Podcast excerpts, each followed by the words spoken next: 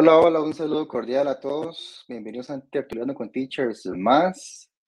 Un tertuliano pues que tenemos hoy con temas políticos, teniendo en cuenta pues la gran elección presidencial y diputados que tenemos este próximo mes, ya el 6 de febrero. Estamos ya pocos días. Hoy tenemos un invitado pues para analizar esta situación que tenemos en nuestras manos. Pues tenemos pues muchas opciones, pero siempre es bueno pues analizar de forma crítica cada una de ellas para poder emitir un voto pues lo inteligente, ¿verdad? Que es lo que ocupa el país, una buena elección para este futuro que se nos viene. Gracias a los que nos ven en Altavisión, a los que nos escuchan en nuestro podcast y a los que nos ven en YouTube y Facebook. Los invitamos pues a comentar sus preguntas, cualquier, cualquier eh, comentario, valga la redundancia que, que tengan por ahí. Todos son muy bienvenidos. Entonces tenemos a nuestro invitado el día de hoy. Lo incluimos en este momento en la transmisión quien es eh, don Rotzai Rosales, doctor en politología de la Universidad de Costa Rica, y pues tiene bastante experiencia en, estos temas. ¿Cómo está, don Rotzai? Muchas gracias por estar con nosotros el día de hoy, gracias por aceptar la invitación. No, el gusto es mío, Josué. Es un placer siempre conversar con, con colegas y sobre los temas que, como bien usted ha dicho, son de la mayor actualidad y de la mayor necesidad también para informarnos. Muchas gracias. Eh, pues sí, pues como comentaba al inicio, pues es una decisión que tenemos en nuestras manos este 6 de febrero y que todos tenemos, pues aunque sea un pedacito de esa responsabilidad que para elegir un presidente. Y yo quería pues iniciar, don Rotzai, con una pregunta pues que, que yo me he hecho ya desde, hace ya varios años, ¿verdad? Porque yo soy de los 80, yo soy modelo 80. Y yo me acuerdo que en, en aquellas elecciones, pues los partidos políticos eran nada más dos teníamos el bipartidismo. Y yo me acuerdo que esos políticos eran, pues yo lo veía como en, en mi niñez, casi como celebridades, ¿verdad? Los, los políticos. Eran grandes fiestas. Y había clubes en los, en los cantones. Se hacían plazas políticas grandísimas en cada cantón. Incluso se hacía una, se hacía una concentración de fuerza en, en Paseo Colón, yo me acuerdo, a ver quién, quién traía más gente. Y era pues algo pues mucho más, eh, mucho más festivo. Ya ahora, pues yo lo veo diferente, ¿verdad? Ya hay mucha apatía, ya hay mucho abstencionismo, ya mucha gente pues no cree tanto en los políticos, creo yo. Y yo quería pues consultar su opinión sobre qué ha pasado en estos más de 20 años que llevamos en esto y que ya la política pues ya no se ve como se veía hace 20 años. Sí, yo diría que incluso quizás hasta un poquito más, Josué, hace unos 25 años que en aquel momento paulatinamente, hoy más vertiginosamente. Se han dado cambios, pero no solamente en la política, José, y creo que eso es importante también entenderlo.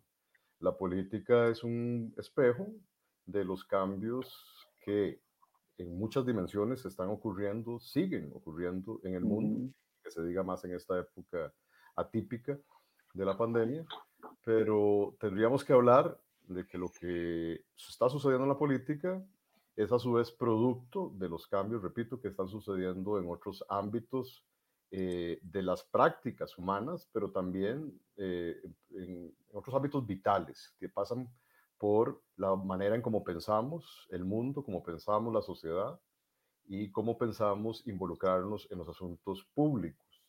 Los sociólogos, este, colegas sociólogos, hablan desde hace mucho tiempo de un cambio epocal, un cambio de época que está afectando, repito, la economía a nivel eh, mundial, está afectando las formas de vinculación, repito, de las personas con su entorno inmediato y con su entorno social, está afectando las comunicaciones, como las estamos viendo, eh, en la manera en cómo eso también se expresa eh, el relacionamiento social e interpersonal, está cambiando está cambiando todo, está cambiando los sistemas ideológicos, están cambiando las religiones este, y las afiliaciones hacia ellas. De modo que se trata de un proceso de cambio, este, sí, quizás vertiginoso y que nos ha tomado por sorpresa, sobre todo aquellos que, en el caso suyo, nacido en los 80, en el caso mío en el 70, este, veíamos el mundo, entendíamos el mundo y nos involucrábamos con él. Y uno, para no extendernos más en los multiplicidad de cambios que se han dado en la cultura, por supuesto, ni que se diga. Hasta en el deporte, Josué. Ha habido cambios eh, y fracturas importantes, pero específicamente en el ámbito de la política, acordémonos, la política es el espacio en donde se toman decisiones para la colectividad.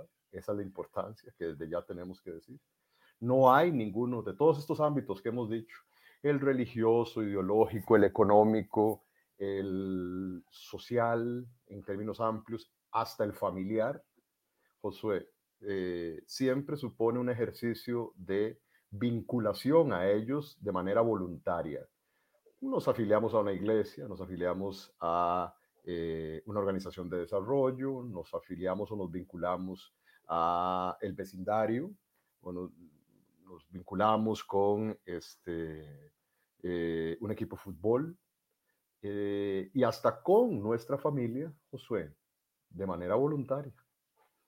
Sabemos biológicamente, venimos de papá y mamá y pertenecemos a una tradición familiar, pero hoy decidimos si nos cambiamos el apellido o no. Hasta eso tenemos posibilidad de hacer, ¿cierto? Todo eso ha generado muchísima incertidumbre y afecta, repito, el involucramiento, entonces, hasta en lo político. Pero lo político o el sistema político, como llamamos técnicamente en, sociología política y en ciencia política, es el único sistema humano que tiene dos grandes prerrogativas distintas a cualquier otro sistema en el planeta, ¿verdad? Y quizás en el universo. Y es que eh, las decisiones que se tomen en ese espacio, ya lo dije, son de acatamiento obligatorio, no voluntario de parte nuestra. Si nosotros que no aceptamos las reglas de la familia, nos podemos ir del hogar, ¿no es cierto? si no aceptamos las reglas del juego de una iglesia, nos desvinculamos a esa y nos podemos vincular a otra. En fin, es inevitable en la política que las decisiones que se toman en el ámbito público nos afecten de uno u otro modo, pero nos va a afectar a todas y todos. Y es ahí donde quiero poner el primer énfasis. No es de recibo, no es eh, inteligente, eh, aunque sea muy popular, decirse apolítico yo soy apolítico. Eso no, eso, eso no se vale, además es erróneo, ¿verdad? Ya los griegos lo sabían desde hace 2500 o más años, 3000 años, cuando decían que nadie se escapaba a la comunidad pública, nadie se escapa a la polis, decían ellos, nadie se escapa a la política. Nos va a afectar aunque nos queramos desvincular de ella. Este, en ese tiempo, yo siempre cuento esta anécdota, cuando alguien se decía, una persona ciudadana griega, que también sabemos que no eran muchos, no tenían que ser ni esclavos, no tenían que ser mujeres, personas con discapacidad, extranjeros, en fin, un montón de cosas. Era muy selectivo. Exacto, pero el concepto de ciudadanía de ese entonces suponía ya desde que desde nacemos hasta que nos morimos, Aristóteles, son políticos, le llamaba él, somos animales políticos. Es imposible escaparnos a la política, y el que pretendía hacerlo, en el griego antiguo, hay un término que por eso lo utilizo, este, me parece llamativo, se le llamaba ideota a aquella persona que se quería desvincular de la política. Y yo sé que nos evoca una palabra más gruesa, ofensiva en, en, castellano, pero me parece que es bastante certera. En griego, ideota significaba alguien, un loquito que se creía fuera de la polis, era un ermitaño, Era, era un loquillo, ¿verdad? Que se decía, yo soy apolítico, pero todo el mundo sabía que eso era imposible. Bueno, eso sucede hasta nuestros tiempos, por esa característica primera del sistema político. Nada escapa a la política, ni nadie se escapa a ella. Y lo segundo es, eh, es eso que le digo. Eh, aparte de la obligatoriedad de las decisiones que se toman en el sistema político que nos afecta a todos, es obligatorio nuestra pertenencia a un sistema político o a otro. A ver, si ya yo estoy harto del Estado costarricense, de la democracia costarricense, todas esas eh, populares maneras de expresarnos hoy con respecto a nuestro sistema político democrático. Eh, tengo la posibilidad de renunciar a mi nacionalidad, ¿cierto? Y me voy a Nicaragua o me voy a Panamá, o me voy a Botswana, o me voy a la China. Y voy a caer en otro sistema político. Claro. Cuya membresía es obligatoria, uno, y cuya toma de decisiones me va a afectar, dos. Así es que no hay forma. Bueno, solo que nos fuéramos a, a otro planeta, ¿verdad? Que quizás ahí encontraríamos... Llegaría otro sistema. Otro sistema de gobierno y de toma de decisiones políticas. Entonces... El, bueno, el, ahora que usted habla de, de, los que se creen apolíticos, ¿será que yo me hago apolítico por ese sistema, bueno, por esa clase política que nos han defraudado de, de alguna forma? Bueno, eso nos lleva a otra reflexión. Entonces, a sabiendo de que somos desde que nacemos hasta que nos morimos, así, así de fuerte, animales políticos que vivimos en este hábitat, ¿verdad? Llamado sistema político. Eh, y aunque nos sintamos, ya, bueno, y ahora nos vamos a sentir presos con los que les estoy diciendo, entonces nos podemos sentir presos, defraudados, alejados, desafectos, ¿verdad? O decepcionados, etcétera, etcétera, etcétera. Ya sabemos que es inevitable. Pero también hay una receta, Josué. Y la receta es que si queremos cambiar todo eso, nos tenemos que involucrar más. No es alejándonos como podemos cambiar. Entonces, claro, nos podemos alejar de aquellos, por ejemplo, partidos políticos que por los, cuales hemos votado en anteriores oportunidades y que no han cumplido nuestras expectativas. Nos podemos alejar, nos podemos enojar incluso e indignar con aquellas personas que, perteneciendo a uno, a dos o a muchos partidos políticos, se han presentado ante nosotros, le hemos depositado nuestra confianza o no, y también nos han defraudado o nos han decepcionado. Podemos estar decepcionados de eso también. Podemos estar resfriados, podemos estar descontentos con eh, cierta institucionalidad que no responde a nuestras demandas, a nuestros, en la prestación de servicios, por ejemplo, este, importantes que vemos que se ha deteriorado. Podemos estar desencantados con todas esas expresiones de la política, pero es solo una dimensión de la política. Estamos hablando de, por ejemplo, la política electoral, la política de partidos políticos y la política de la democracia estrictamente representativa.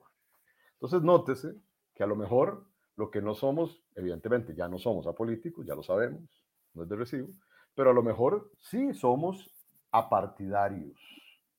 A lo mejor sí no nos interesan, aunque debería interesarnos, y ahora podemos decir por qué, los procesos electorales. No me interesa que nadie me venga a hablar de promesas de campaña porque he sufrido una decepción con ellos o con otros. Puede ser que esté alejado de todo ese tipo de política, eh, pero es solo una dimensión de la política porque ya dijimos, hay otra gran cantidad de procesos que pasan por formulación de políticas que yo considero son necesarias para sacar adelante, y ya ni siquiera estoy hablando de la comunidad, de la sociedad y hasta la familia, sino en el plano más individual, lo que yo considero que me beneficiaría a mí particularmente, pero no solo me puede beneficiar a mí particularmente cuando hablo de política. Entonces tengo que impulsar mi proyecto, mi diario, ¿verdad? Hacia el estilo de los viejos líderes políticos. Tengo que involucrarme otra vez en los asuntos públicos y de manera colectiva y organizada socialmente para pretender que el mundo transcurra o se dirija hacia donde yo como persona individual aspiro que vaya. Entonces, nótese ese vínculo entre lo individual a lo colectivo. Es absolutamente inevitable. Entonces, en el actual proceso electoral, ¿qué ha pasado? Básicamente, desde hace mucho tiempo, en Costa Rica, y hay que decirlo, así como introduje el tema, que está pasando en muchas dimensiones eh, de la vida social y de la vida individual, y está pasando eh, desde hace ya mucho tiempo, dijimos que probablemente desde los 80 hasta la fecha, también hay que agregar otro tercer elemento, y es que tenemos que salirnos de la zona de los Santos, tenemos que salirnos del Valle Central y tenemos que salirnos de Costa Rica para darnos cuenta de que esta situación está ocurriendo en todo el planeta con distintos niveles de gravedad. Hay una hay una relación problemática, se ha problematizado la relación que antes existía entre ciudadanías, grupos poblacionales, en fin, personas de carne y hueso como usted y yo, llámele pueblo, ciudadanos, como quiera, y la representación política formal, expresada en partidos, expresada en gobiernos, expresada en parlamentos, expresada en gobiernos locales, ¿verdad? En todas esas formas en cómo se institucionaliza la política. Entonces, no solo está pasando en Costa Rica, el punto de partida de todo esto y el origen es que no nos sentimos ni eh, representados ni representadas. Ahí es donde está el tema. Sentimos que no estamos siendo representados. Por ejemplo, lo que usted decía de, parlamento, esa era otra pregunta que yo tenía. En su concepto, por ejemplo, en Costa Rica, cuando hablamos de elección de diputados, ¿usted cómo lo, cómo lo valora? Porque, por ejemplo, desde mi visión como ciudadano, eh, por ejemplo, yo cuando voto por, digamos, por la papeleta de diputados de, de, de X partido, pues yo voto por, por cinco personas o seis personas, no sé cuántas son, pero que son como, como una bolsa, digamos. Yo voto por ese partido, pero yo no estoy votando por el que me gusta, digamos, que por ejemplo yo conozco el, eh, don Juan, digamos, un ejemplo, don Juan del, del partido X, pero don Juan está de puesto 5. Yo voté por ese señor, don Juan. Pero ese voto mío le sirve, primero le sirve al que está en primer lugar, tal vez le sirva al que está de segundo, y ahí de, acuerdo a los votos, pues queda mi candidato a diputado. Entonces yo siento como, yo como ciudadano, yo siento que yo voto por una papeleta de diputados casi que a ciegas. Digamos, ahí, a, como salga casi, ¿verdad? Entonces yo siento como que no es como tan, como tan democrático, no sé si, si es la palabra correcta, pero sí siento como que es como muy, muy, muy demasiado indirecto. No sé cuál es, su valoración. Es democrático, pero poco representativo. Entonces vuelvo al tema de la representación. Porque José quería votar con, eh, Josué quería votar por José, pero a lo mejor no es que está beneficiando neutralmente, no, es que a lo mejor para nada le gusta quien está en primero, segundo, tercero. Correcto entonces se ve obligado a beneficiar a esos otros que no lo representan. Eso es, correcto. Lo va a representar y que entonces se ve obligado de votar por todos aquellos otros y por José también. Si Josué es de la zona de los Santos, vota por la provincia de San José, ¿cierto? Correcto. Cuidado, no está votando por esos cinco para llegar hasta donde don José, que es el que verdaderamente lo representa está votando por al menos otras 20 personas que para esa provincia conforman la plancha del partido X y que se ve obligado entonces en lugar de votar por José que está en ese partido o votar por María que está en el partido B y por Sandra que está en el partido C, no puede emitir como existe en otros, se llaman sistemas electorales, esa posibilidad de emitir varios votos en diferentes partidos, si ya eso se llama abierta y desbloqueada la lista, eh, e incluso si es completamente abierta, alterar el orden de preferencia. Entonces usted va a votar y le pone un número uno a José, un número dos a María y un número tres a Sandra. Y con eso se evita la terrible eh, el terrible dilema que tenemos las personas costarricenses con un sistema que se llama cerrado y bloqueado, no semiabierto o abierto y desbloqueado, como estos otros ejemplos, usted tiene la necesidad de votar en San José por otras 20 personas que a lo mejor no le agradan. Y lo normal, don Rotzay, es que, digamos, el primer lugar es el que tiene más posibilidades. y es el que elige tal vez a dedo el candidato presidencial, digamos, como el que me gusta a mí. O sea, que es impuesto, siento yo, a la población. Sí, bueno, por eso, porque no tenemos ninguna posibilidad de alterar el orden de las listas ni las planchas que nos presentan cada partido político. Ahí no hay un problema entonces de tipo emotivo, racional, individual, sino lo que llamamos de un problema de diseño institucional, de las leyes, ¿ok? Eh, que han quedado en desuso, por estos ejemplos que estoy diciendo, eh, pero empezando por lo que existe en nuestro país que se llama el monopolio de la representación. Vea que no nos hemos salido del tema de la representación. El tema, mi hipótesis central es que hay una relación problemática entre ciudadanías e instancias de representación. Y con este ejemplo que estamos poniendo, se refuerza eso. Como no nos sentimos representados por esos otros 19, 20 personas, sino por una, y además no por ese, que yo desearía que no estuviera en ese partido político, sino en otro, pues imagínese, ¿cómo no vamos a tener razón para sentirnos escépticos, distanciados, resfriados o indecisos, como está sucediendo ahora? Claro. Es un problema de representación. Yo no quiero que Josué Sánchez me represente, es más, no me representa en nada. ¿Verdad? Podemos ser ticos los dos, ¿verdad? Pero su forma de pensar es distinta a la mía, su proyecto de comunidad o de país es distinta a la mía y nadie me tiene que obligar en democracia a votar por él. Yo tendría que escoger a otra persona o postularme yo para que él no llegue. y, y entonces ahí ya estamos hablando de otro tema que es complementario y para mí más importante de poner atención hoy que la representación misma, que la representación política, es la participación política en democracia. Claro. Y es un círculo vicioso.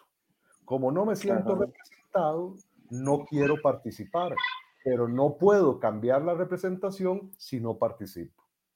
¿Vieron la paradoja? Otra vez. es así la política. Qué interesante, ¿verdad? Sí, bueno, es, es Josué, y ahí que estamos en un programa entre colegas, de teachers, profesoras y profesores. Debo decir que parte de ese enorme problema es nuestro sistema educativo, formal e informal, pero en el formal, la manera en cómo creemos y hemos aplicado la enseñanza cívica o de la educación cívica. No se nos enseña a esto a comprender qué es verdaderamente la democracia y que es mucho más allá que votar y que sentirse representado. Se trata de involucrarse y de participar, que además es obligatorio hacerlo si queremos cambiar las cosas y no estamos conformes con ellas, que además tenemos que ser críticos. Además de que tenemos que ser respetuosos del Estado de Derecho y las leyes, si no nos gustan las leyes, nos tenemos que involucrar para que las personas... Para cambiarlas, ¿verdad? o me incluyo yo, me, postulo a ser candidato, entonces me quiero meter en la asamblea o me quiero meter en el gobierno local, en la municipalidad de San Gerardo, de Santa María, donde sea, y a partir de ahí tomar decisiones para la colectividad, porque ya tengo un cargo de qué? De representación formal. Vean cómo cada uno se va vinculando a otro. Tengo que participar para representar algo, aunque sea representar mis propios intereses, aunque sea feo decirlo pero tengo que participar, porque si no va a venir otra persona que va a ocupar ese puesto y a lo mejor es Josué, que no lo soporto, porque es mi antagonista, la forma de pensar. ¿Se entiende? Claro, claro. Es inevitable hasta entonces votar, aunque no nos guste. No porque vayamos a favorecer a Josué, no, porque quiero que Josué no quede, entonces tengo que votar por otra persona. Si no es que yo me involucro y peleo con Josué. ¿verdad? Para, para ver a, quién nos va a preferir la ciudadanía. Claro. Eso, es democracia. Don Robsay, ahora que usted comentaba esto, eh, cuando anunciamos que iba a estar con un politólogo en el, en el, en el tertuliando con Teachers el día de hoy, pues nos pidieron ahí que, que le preguntara que si usted nos podía explicar un poquito, porque hemos escuchado hablar sobre la izquierda, la derecha, el centro, pero cuando hablamos de izquierda, derecha y centro, ¿De qué estamos hablando específicamente? Estamos hablando, ah, voy a empezar con un chascarrillo, estamos hablando de dislexia. Estamos hablando de que hoy no sabemos dónde estamos ubicados, tenemos problemas de ubicación.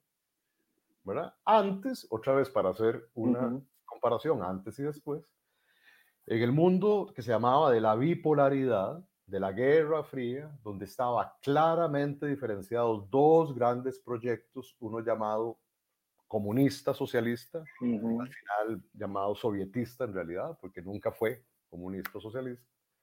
Y el otro, el de la democracia liberal capitalista, ¿cierto? En ese mundo éramos, estaba muy claro que quien pertenecía a la primera órbita que mencioné era gente de izquierda y a esa segunda a la que me referí era la derecha. ¿Ok?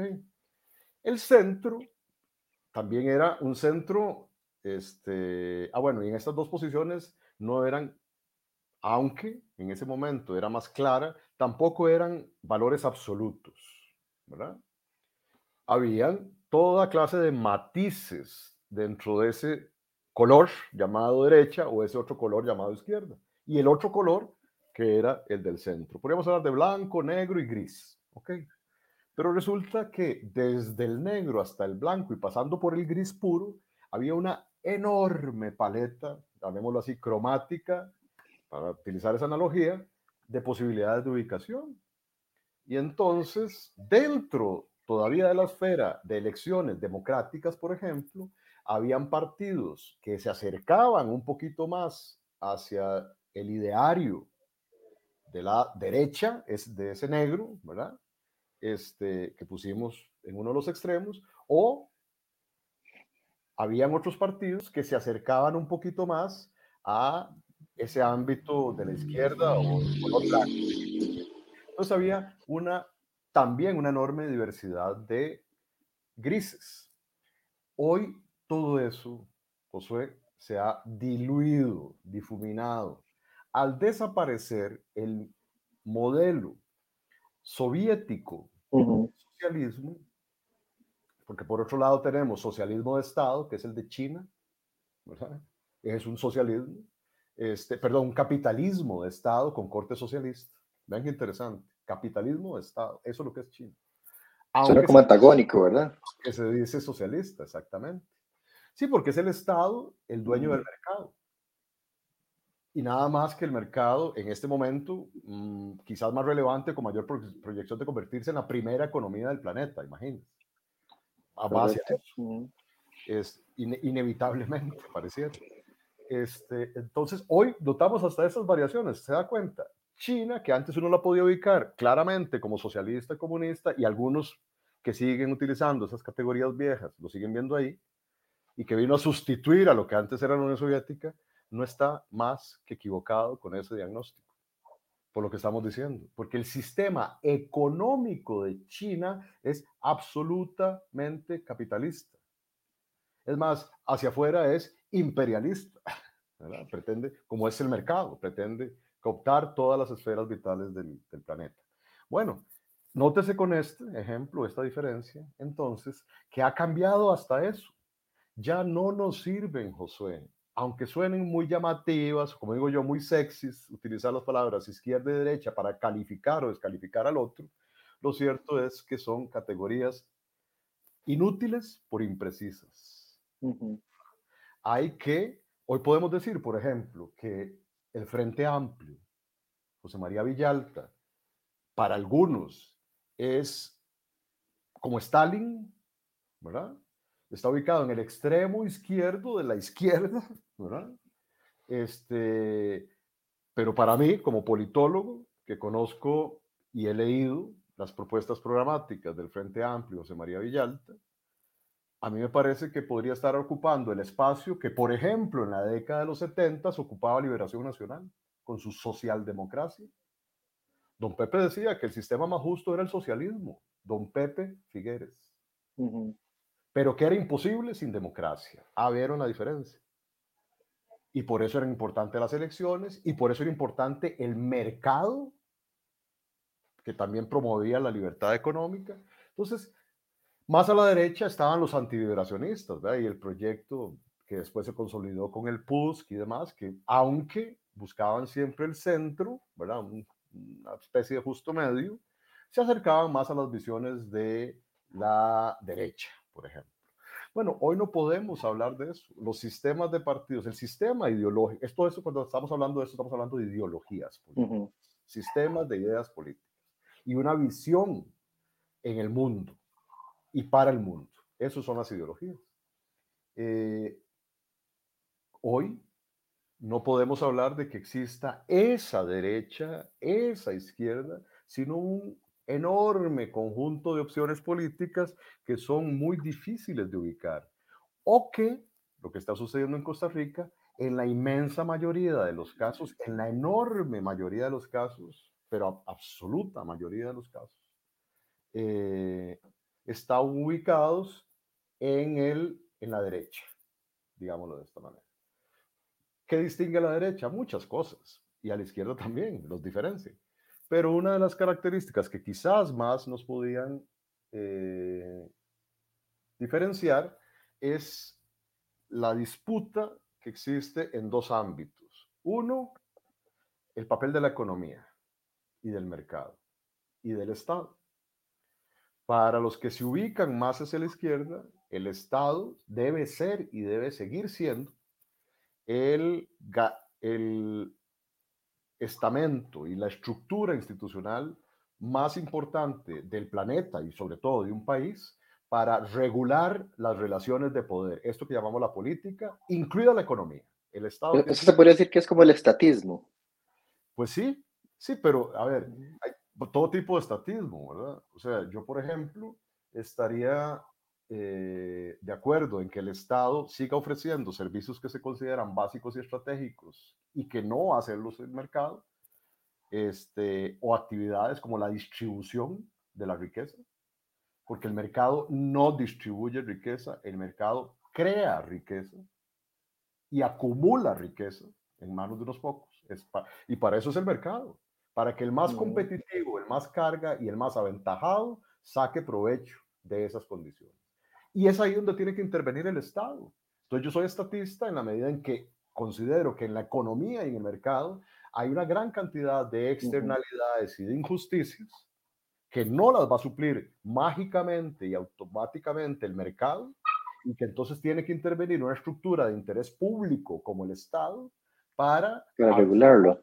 y para mitigar y para regular esa actividad a través de estas otras cuestiones que le estoy diciendo, la distribución del ingreso, por ejemplo los tributos, ¿verdad? Que es una materia tan importante.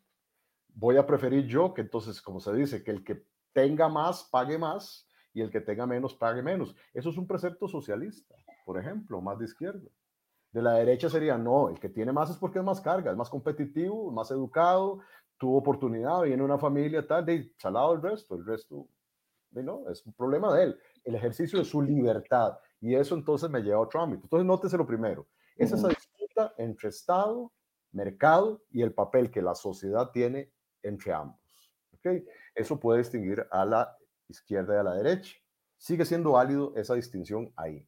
Pero hay otra, que es eterna, entre dos valores que siempre han estado presentes en la política y en la naturaleza humana, que es el de la libertad por un lado y el de la igualdad por otra. Algunos creemos confiamos en que ambos pueden ser compatibles y complementarios. Y hay distinto, ahí viene, entonces, en esta taza de café, si yo le pusiera leche, podría medir y evaluar qué tanta leche o qué tanto café. Igual con qué tanto Estado y qué tanto mercado. Con libertad e igualdad sucede lo mismo. Para los de la derecha, los llamados liberales, el principio, porque es hasta un principio, ni siquiera un valor, un principio fundamental de la naturaleza humana es la libertad individual. Entonces, nada se negocia con respecto a eso. Estoy hablando de los liberales radicales, ¿verdad? Entonces ahí el Estado no tiene, es más, el Estado solamente tiene una justificación. Así lo dice John Locke, el padre del liberalismo, en el año 1680 y pico. Ensayo sobre el gobierno civil. Él dice, el Estado solo nace con dos razones. Proteger mi vida y proteger mi propiedad. Solo para eso es el Estado. En ningún otro ámbito se tiene que meter. No tiene que ofrecer servicios de salud, no tiene que ofrecer servicios de educación, no tiene que ofrecer nada. Eso le queda a cada persona y a cada comunidad en su acuerdo mutuo el resto no tiene que servir. Y no lo puedo hacer yo, bueno, eso es irónico, porque dice que el Estado nace para proteger mi propiedad y mi vida, pero para eso tiene que servir, para, tiene que ofrecer un servicio básico, que es el de seguridad, y ejercer, como se llama, el monopolio del uso de la fuerza. Ya que interesante, porque solo el Estado tiene el monopolio del uso de la fuerza, la policía, el ejército, lo que sea, y es legal y legítimo, porque está protegiendo eso. Pero para ninguna otra cosa sirve, nos va a decir desde hace 400 años el liberalismo. Para los que defienden una sociedad más igualitaria y que consideran o consideramos que incluso no hay libertad sin que existan las condiciones para que haya un buen relacionamiento entre las distintas personas, si no me voy a sentir preso, aunque me considere libre, metido en una bóveda rodeada de alambres eléctricos y de perros guardianes, porque si ya yo salgo a la calle, soy incapaz, y el Estado menos, de cuidar mi vida y mi propiedad, por la desigualdad enorme que tiene ese, ese hipotético país. ¿Ok? Entonces, consideran o consideramos que no puede existir libertad siquiera si no existe un mínimo en el que tiene que intervenir la colectividad para establecer mayores condiciones de igualdad. Las diferencias tienen que ser, si es que las hay, ¿verdad? Este, porque para un radical de izquierda, así como vemos que, que pensaba un radical de derecha, para un radical de izquierda la, la igualdad se tiene que imponer a fuerza, eh, incluso cooptando la totalidad de las libertades individuales. Y es ahí donde nos separamos los demócratas, como yo. Yo prefiero la igualdad y considero que una sociedad más justa y más segura y también más libre debe ser una sociedad más igualitaria. Eso es una aspiración socialista. Pero nada de eso se cumple si no es con condiciones mínimas de protección a la libertad. Y el primer ejercicio de libertad en la política es el de qué? Es un ejercicio democrático, en el que se respete la voluntad de las mayorías. Y ese sigue siendo el tema central de la democracia. No podemos ni imponer la libertad anárquica o sin reglas del el liberalismo o de la ultraderecha, ni mucho menos tampoco quizás podremos imponer la visión igualitarista, autoritaria y totalitaria de la, porque también hay autoritarismos de derecha, sin duda. América Latina está lleno de eso en la historia. Pero tampoco podemos imponer esa forma forzada de cooptar la libertad en búsqueda de una igualdad que no, ojo, que no está siendo aprobada por las mayorías. Entonces viene otra vez el tema que nos tiene sentados, Josué, la importancia de la democracia y la importancia de las mayorías y entonces la importancia de involucrarse hasta para ir a votar. Porque aquellos que yo vaya a elegir como representantes van a defender esa visión que yo tengo del mundo.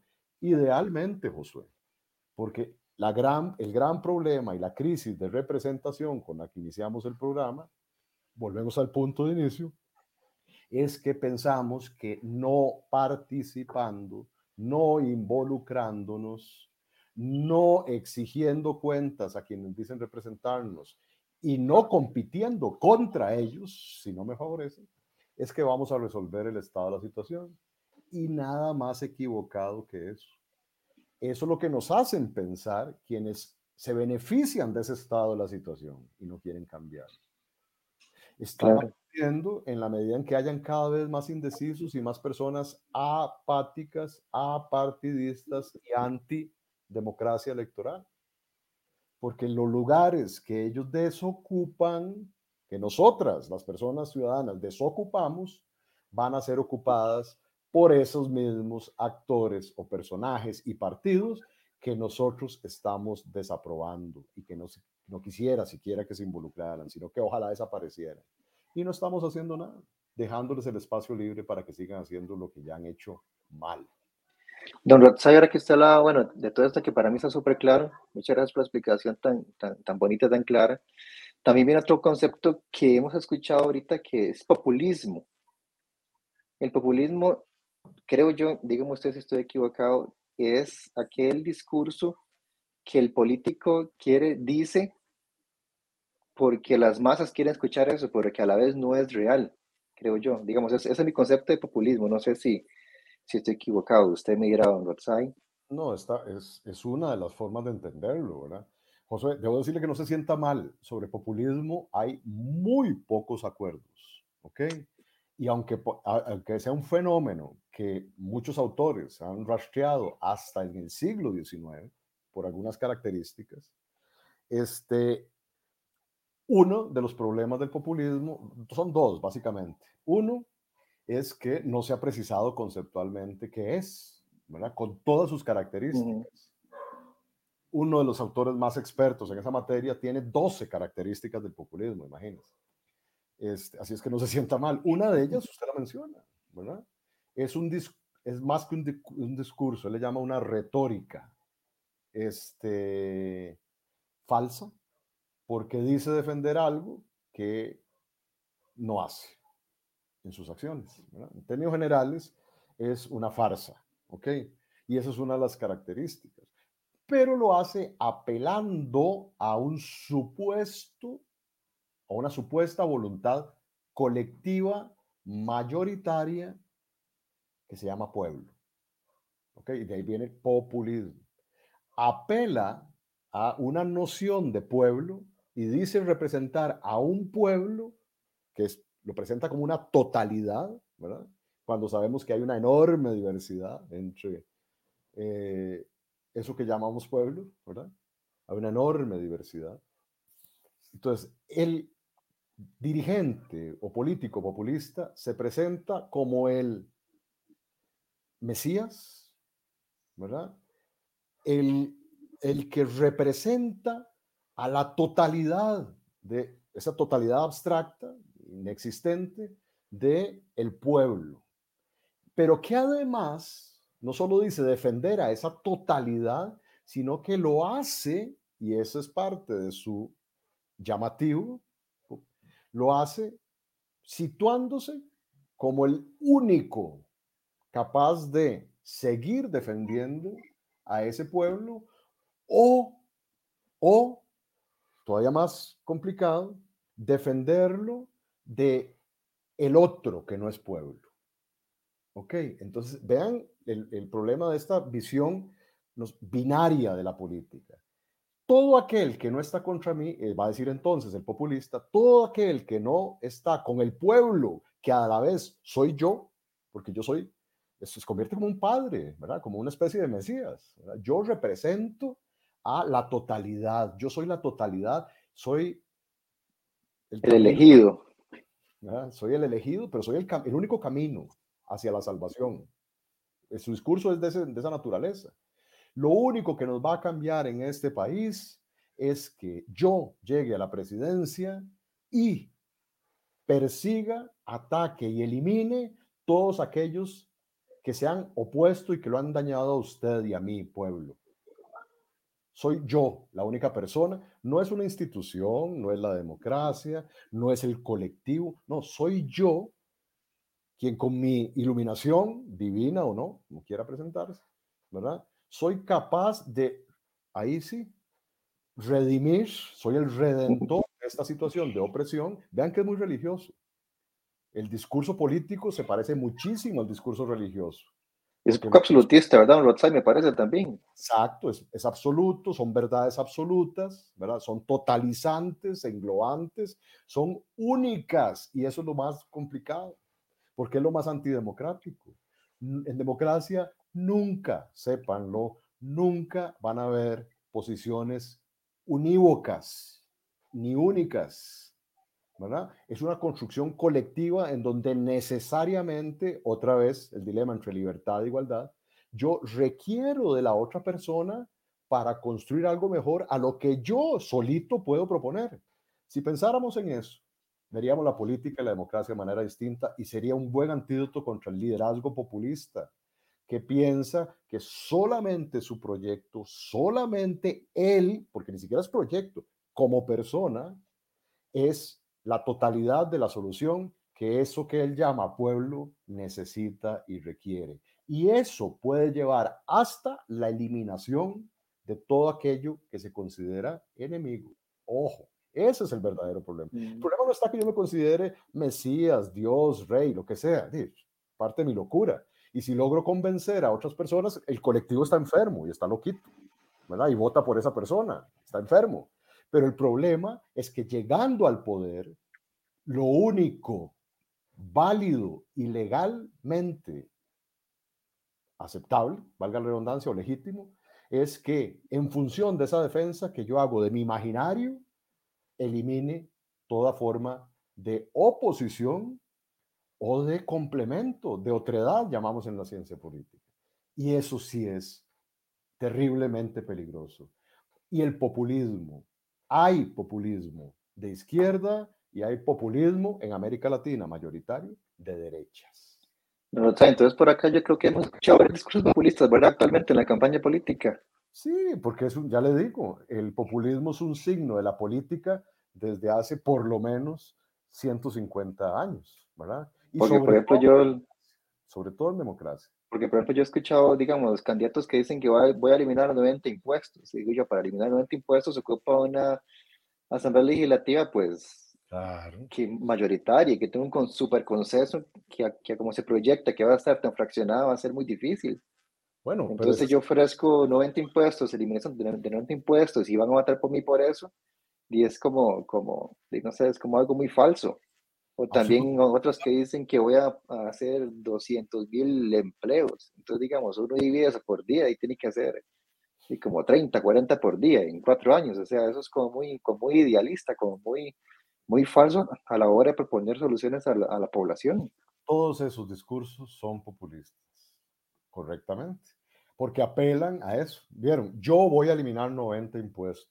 Yo y mi gobierno, porque va en ese orden, ¿verdad? No es mi, soy yo y mi gobierno, mis subalternos casi, este, vamos a eh, eh, promover, vamos a crear, porque lo dicen ellos, lo van a crear 200 mil empleos.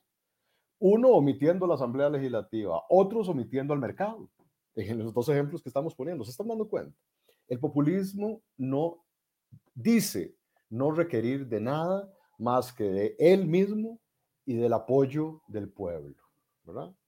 Un apoyo que nada más logra conseguir el día de las elecciones y que después claramente no solo olvida, sino que reprime, combate, ataca, persigue. Eso es lo que hace un líder populista.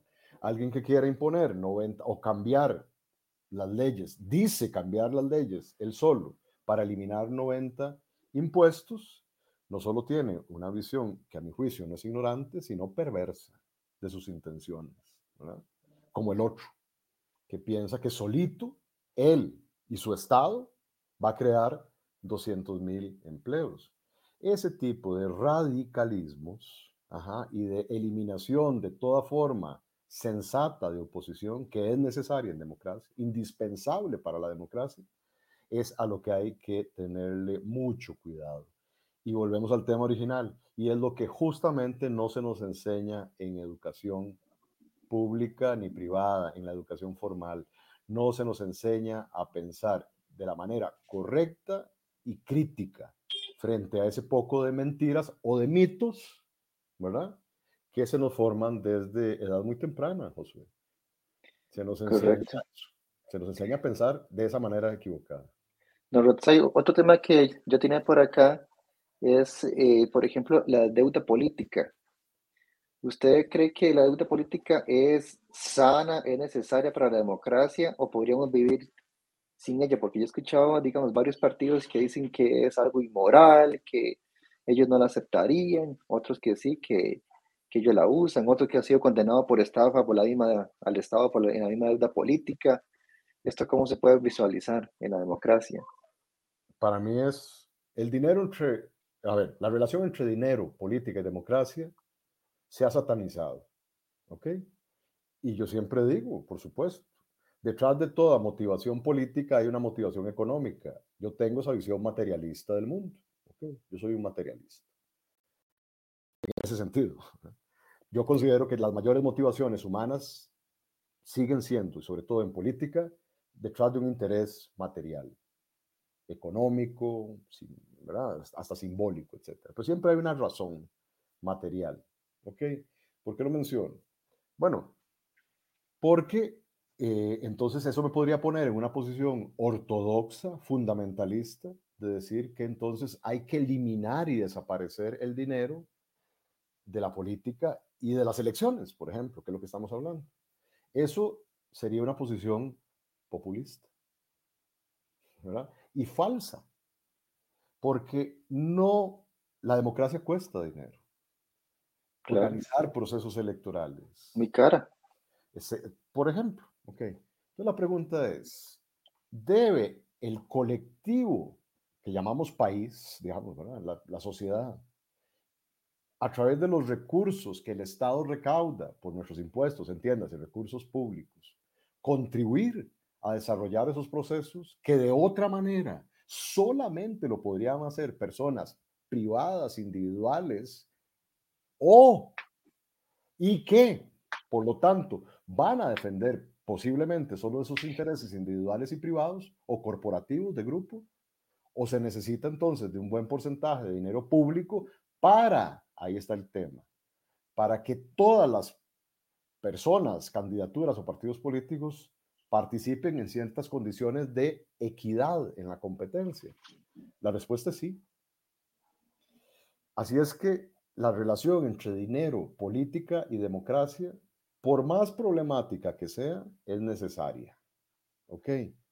Pero el problema, ah, bueno, es necesaria, pero tiene que ser necesaria si y solo si es la democracia y la política en democracia quien controla el poder del dinero. Lo que está pasando, y va a seguir pasando si no cambiamos esa situación, es que es al revés. Hoy lo que está sucediendo, y todos los actos de corrupción que vemos lo demuestran, es que al revés de eso que estoy diciendo yo, que es la política en democracia quien debería controlar el dinero, hoy es el dinero quien está controlando la política en democracia y está en los partidos políticos, está en la Asamblea Legislativa, está y está en el mercado, porque para que exista un funcionario corrupto, tiene que haber un corruptor.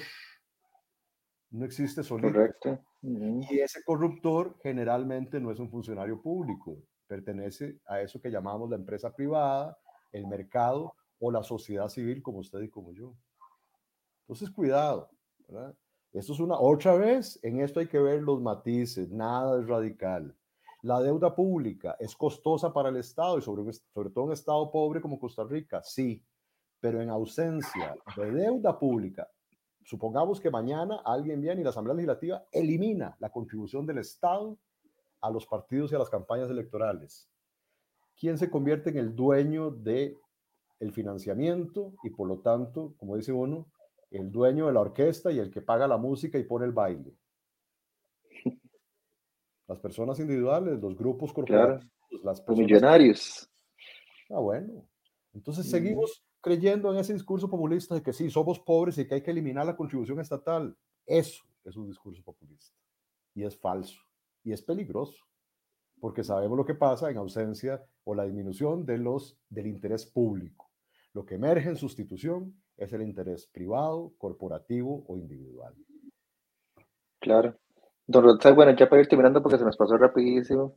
Por acá nos preguntan en, las redes sociales si usted tiene eh, una explicación o, si nos puede dar como un panorama de lo que pasa ahorita en, ya fuera del tema política de Costa Rica, en Ucrania y Rusia, que hemos escuchado como como un tambores de guerra y como que está muy complicado el asunto en ese, en ese sector del planeta. No sé si nos puede explicar rápidamente cómo qué es lo que pasa por esos lugares. ese es un ámbito de la ciencia política, del estudio de, las, de, la ciencia política, que es el de las relaciones internacionales o de la política exterior, en la que yo no soy especialista.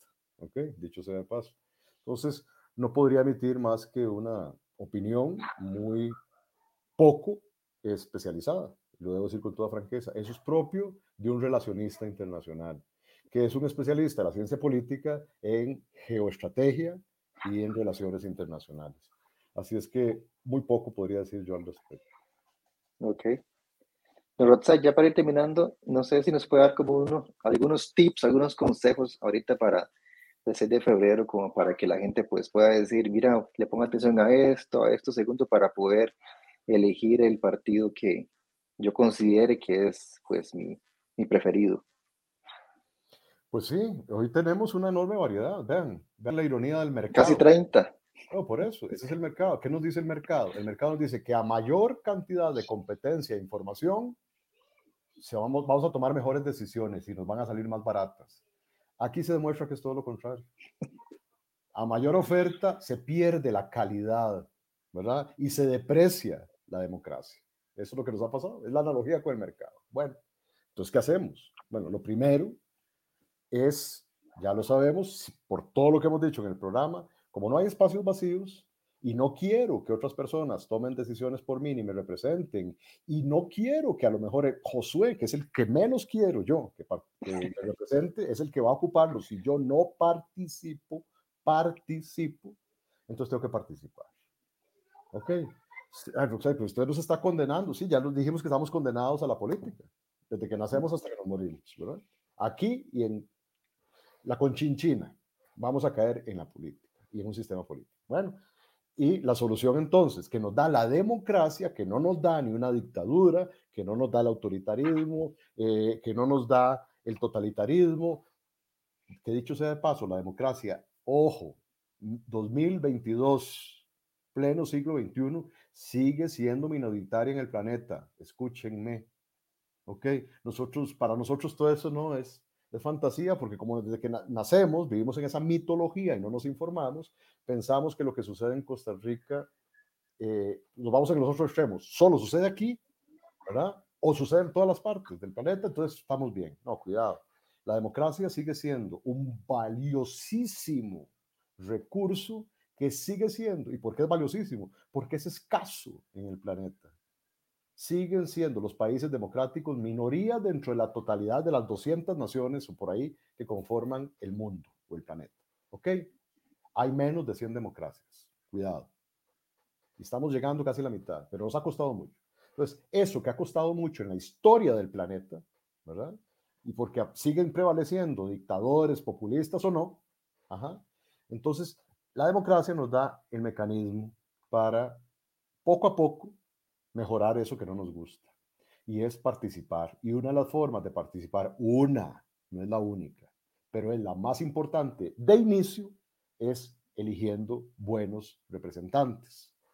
¿Cómo elegimos buenos representantes? Es muy sencillo. Bueno, yo sé que es difícil, porque hay que leerse 25 programas de gobierno, por ejemplo.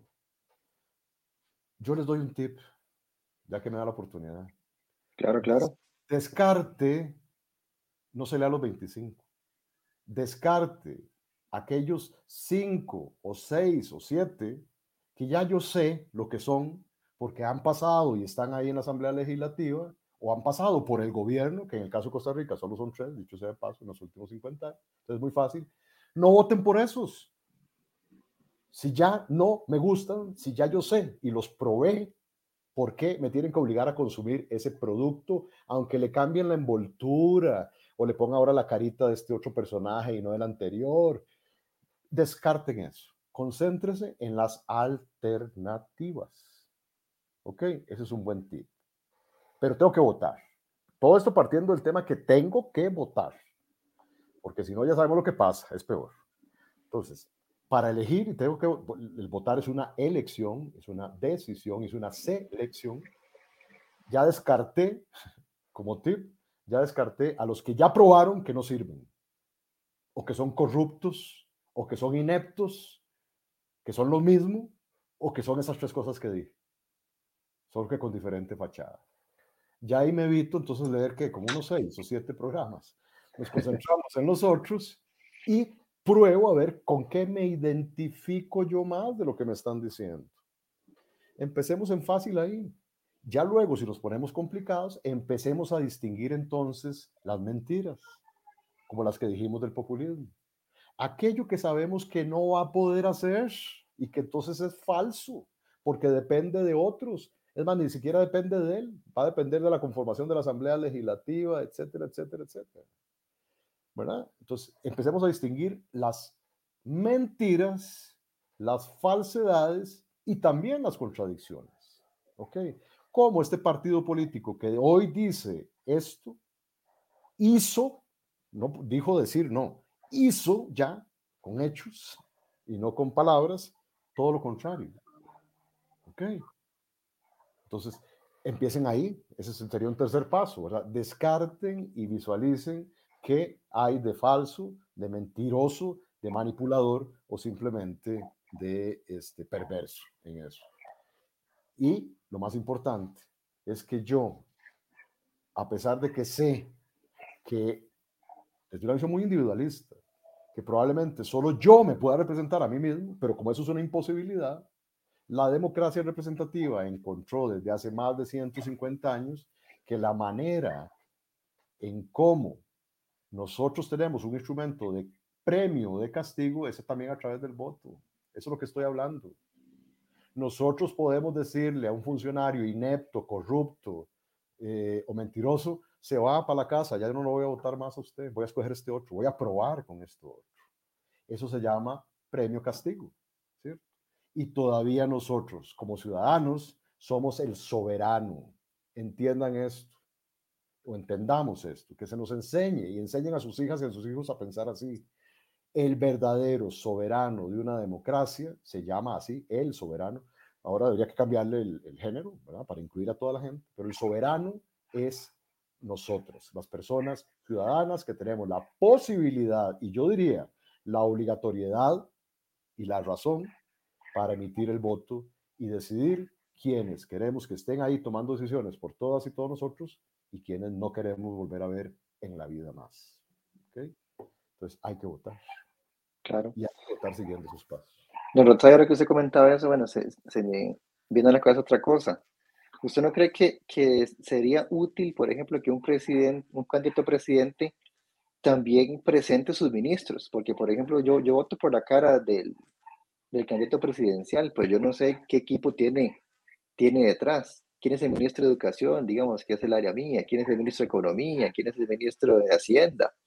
Porque el, presidente en sí no, no, gobierna solo, sino que es un gabinete que, que, él conforma, pero que nadie conoce el gabinete hasta que, hasta que llega al poder. Sí, debería ser una buena idea. Me parece una excelente idea. Debería presentar su equipo de trabajo y cumplirse, a ver, además de, cumplirlo, es un nombramiento. Yo puedo decir que Josué va a ser mi ministro de Hacienda, pero una vez de que ya me dieron el voto, que es, también sucede desgraciadamente, es decirle a José, ¿quién es Josué? Si te viene, me acuerdo. Entonces, claro, sería una buena idea en un sistema presidencial como el nuestro, un sistema parlamentario, que es, podría materia de otro día también. Este, ahí no, porque usted al escoger al, primer, al jefe de gobierno, este, que sale de la conformación del Parlamento, dicho sea de paso, su equipo de gobierno tiene que negociarlo conforme a la proporcionalidad de votos que los otros partidos políticos también obtuvieron. Entonces se conforman gabinetes multipartidarios, ¿verdad? Que es lo que uno ve. Aquí no. Este, aquí usted le da un régimen presidencial donde jefe de Estado y jefe de gobierno son lo mismo y salen nombrados directamente por el pueblo y no derivado de la Asamblea Legislativa del Parlamento. Yo sé que esto es mucha información, pero es que así son las diferencias. Entonces, no queda más remedio que buscar soluciones como las que usted está proponiendo desde un principio.